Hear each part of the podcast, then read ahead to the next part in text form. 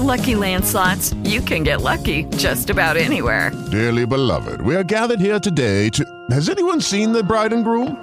Sorry, sorry, we're here. We were getting lucky in the limo and we lost track of time. No, Lucky Land Casino, with cash prizes that add up quicker than a guest registry. In that case, I pronounce you lucky.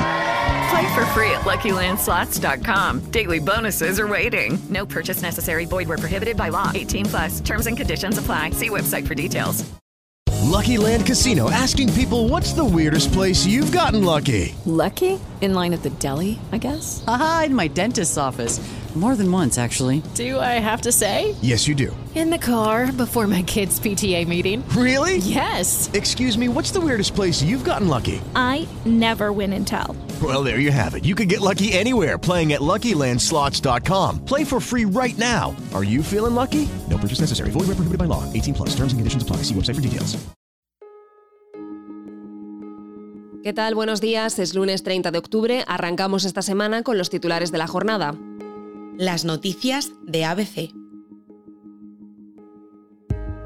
Miles de personas se manifestaron ayer en la madrileña Plaza de Colón en contra de la posible ley de amnistía a los independentistas catalanes condenados por el procés. Porque enfrentamos la peor amenaza a la nación y a la libertad durante todo el periodo democrático. Porque el golpe perpetrado en 2017 desde la Generalidad traidora hoy se pretende perpetrar desde el Palacio de la Moncloa y no lo vamos a permitir.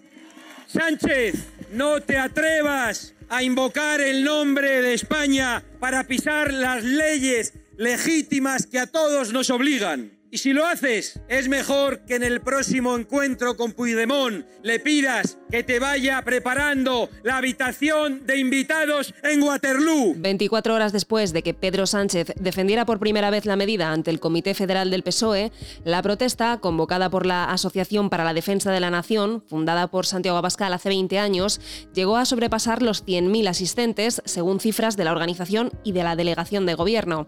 Paralelamente en Málaga, más de 20.000 personas secundaron una protesta similar encabezada por el Partido Popular y donde el presidente de la formación, Alberto Núñez Feijó, cargó contra Pedro Sánchez y exigió la celebración de unas nuevas elecciones generales. Cuando los que cumplimos la ley tenemos que pedir perdón y los que incumplen la ley dicen que volverán a hacerlo, eso no es una amnistía, eso no es una reconciliación.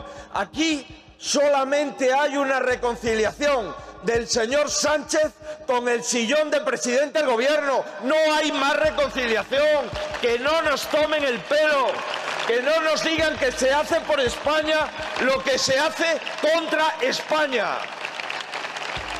Esta izquierda constitucionalista que ya no la conoce ni la madre que la parió, esta izquierda nacional, constitucionalista que está a punto de ser eliminada de la faz del Partido Socialista Obrero Español debe de unirse a nosotros para decir, oye, si quieres hacer esto en contra de las urnas, convoca las urnas y vamos a votar otra vez. Vamos a votar otra vez, a ver si realmente queremos o no hacer lo que tú quieres hacer.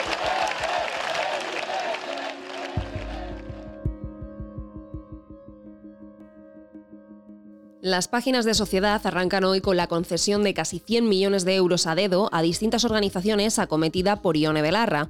Según nos cuenta nuestra compañera Josefina Stegman, la ministra de Derechos Sociales, que recordamos se encuentra en funciones, está apurando el escaso mes que le queda en el gobierno y en el próximo Consejo de Ministros presentará un proyecto de Real Decreto mediante el cual repartirá unos 97 millones de euros entre 12 entidades del llamado tercer sector para la implementación de actividades de capacitación en competencias digitales de la infancia, adolescencia y juventud vulnerables.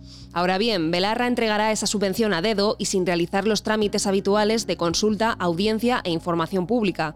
Desde Derechos Sociales justifican la urgencia en que hay que formar en poco tiempo a muchos jóvenes vulnerables, un sector que considera especialmente complejo de captar y convencer para sumarse al programa y, a juicio de la ministra, no todas las ONGs saben hacer una formación de ese estilo.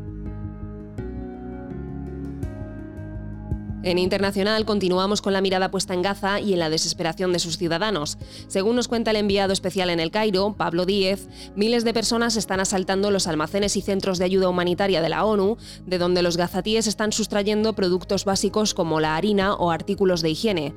El pánico además ha crecido entre la población al haberse perdido las telecomunicaciones por los continuos bombardeos.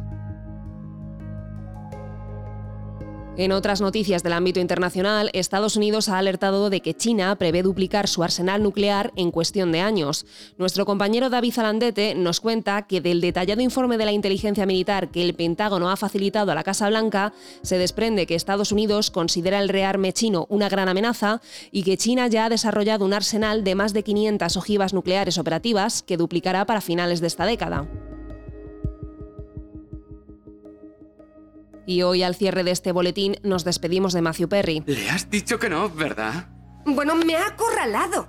Me ha preguntado si la boda se celebraba aquí. ¿Qué tenía que hacer? ¡Mentir! ¿Tanto te cuesta? Ya hemos enviado su cheque. ¡Oh, tu bebé es una monada! Me muero de ganas por leer tu libro, Ross. El actor que dio vida al entrañable Chandler Bing en la mítica serie Friends falleció ayer a los 54 años por causas que aún se desconocen.